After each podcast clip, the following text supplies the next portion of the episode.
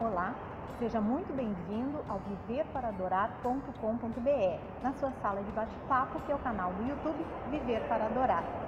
Você sabe que aqui encontra histórias de vida que vão lhe enriquecer como ser humano e lhe inspirar, desafiar e encorajar a realizar os seus sonhos em Deus. Hoje estamos aqui com uma pessoa que é a Renata é bacharel em Direito, mestre em Ciência Política.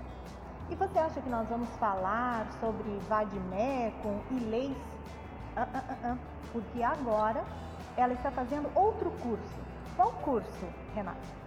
Música. Música. Qual uh, especificamente é? Música em que área? Em canto, Bacharelado canto. em canto. Também na Universidade Federal Renata, de Pelotas. Renata, sempre gostaste de música? Ah, sim. Acho que é difícil alguém que cresceu na igreja não gostar de música, né? A gente tem muito envolvido com ela sempre.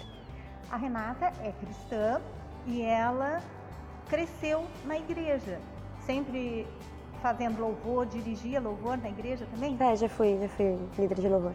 É, de que cidade tu é? Eu sou de Jaguarão. Jaguarão. Jaguarão, para quem não sabe, é uma cidade que fica na divisa do Brasil uhum. com o Uruguai. Dando uma, atravessando a ponte, não é? Isso. Estamos, estamos falando espanhol. Tanto que é onde eu congrego, congrego hoje em dia, né? É, no Uruguai? Isso. No Uruguai, olha que bênção. Como é a vida de uma estudante de graduação em canto? Então, é, quando a gente entra no direito, dizem que é um leque de oportunidades, né? Quando a gente entra na música, não é bem um leque de oportunidades, porque tu chega assim, meu Deus, o que, que eu vou fazer agora? Mas as pessoas elas focam né? em coisas diferentes. E, eu não, a gente não canta e toca o dia inteiro, tá? E a gente, é, as pessoas dizem, ai, tu fica cantando o dia inteiro. Olha, seria também legal, mas não é bem isso que eu faço. Né? Porque a gente tem várias aulas teóricas, né? Não só de teoria musical. Então, além dessas aulas de teoria e, e assim, bem específica em teoria musical e harmonia e outras coisas, a gente tem aula de história da música, é, história do instrumento, didática do canto, anatomofisiologia da voz, porque como eu vou trabalhar com um instrumento que está dentro de mim, eu preciso saber o que está acontecendo dentro de mim. O tipo de música que tu, que tu cantas é um tipo de música mais refinado, não é? É música erudita, né? Canto é, lírico. É. Certo?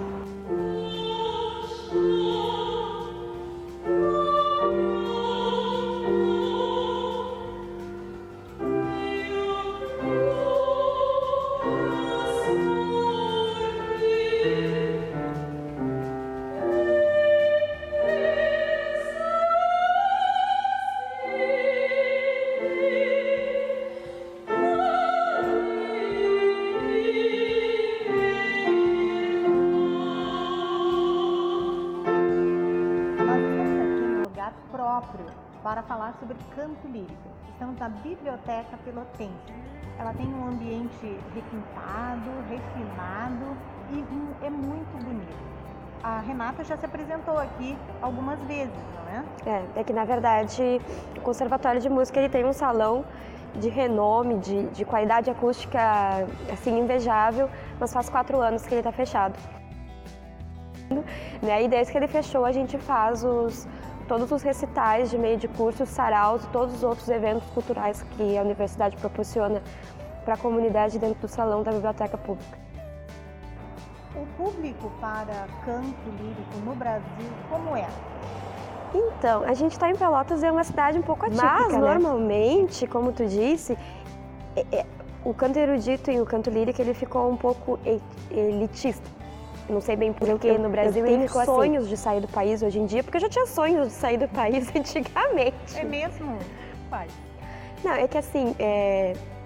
em algum momento da minha vida com Deus, eu me senti fora do eixo no lugar que eu tava. Né? Eu era, eu era de Jaguarão, eu, eu já estava em Pelotas, mas alguma coisa, sabe, eu mexi assim, ó, e aí um dia a música da Fernanda Brum, não sei se você deve conhecer, se gosta de Fernanda Brum, conhece, aquele Profetizando as Nações. Aquele CD fez um estrago na minha vida. E eu cantava, que, é, eu escutava aquela Como verão se não há quem pregue. E eu dizia assim, mas por que, tem, que eu choro? É, tu tens essa vontade de ser missionária? Então, aí eu não completei, né? Aí nessa época eu acabei, sei lá como, eu acabei parando numa igreja no Uruguai. Né? E, e a minha líder, beijos, Karen, a minha eterna líder, né? Eu tinha acabado de voltar do CTM e, e ela tinha um projeto no, no CTM, CTM é Centro de E aí ela tinha o projeto dela era montar um grupo de missões no Uruguai. E ela montou o grupo de missões com E naquela gente. época eu comecei a a sonhar, a sonhar com coisas que, que mexiam muito com com essa necessidade de, de estabilidade que eu sempre lembro tive. que eu fiz uma música uma vez que era mais ou menos assim, ó, entender que descansar em Deus é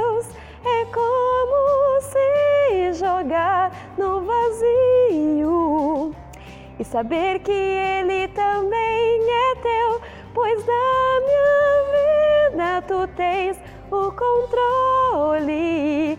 Só que o vazio é péssimo. Com Deus a gente tem a sensação de que está caindo no vazio, mas que em algum momento os braços vão estar no fundo e tu vai, né, aquela coisa assim, fecha os olhos e te joga para trás porque eu vou estar te segurando.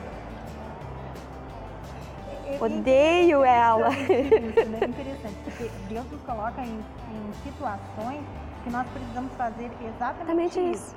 E a, aí eu tive a crise de ser missionária, depois eu, não, vou ser missionária. Aí eu ia pro CTM, e ele não deixou.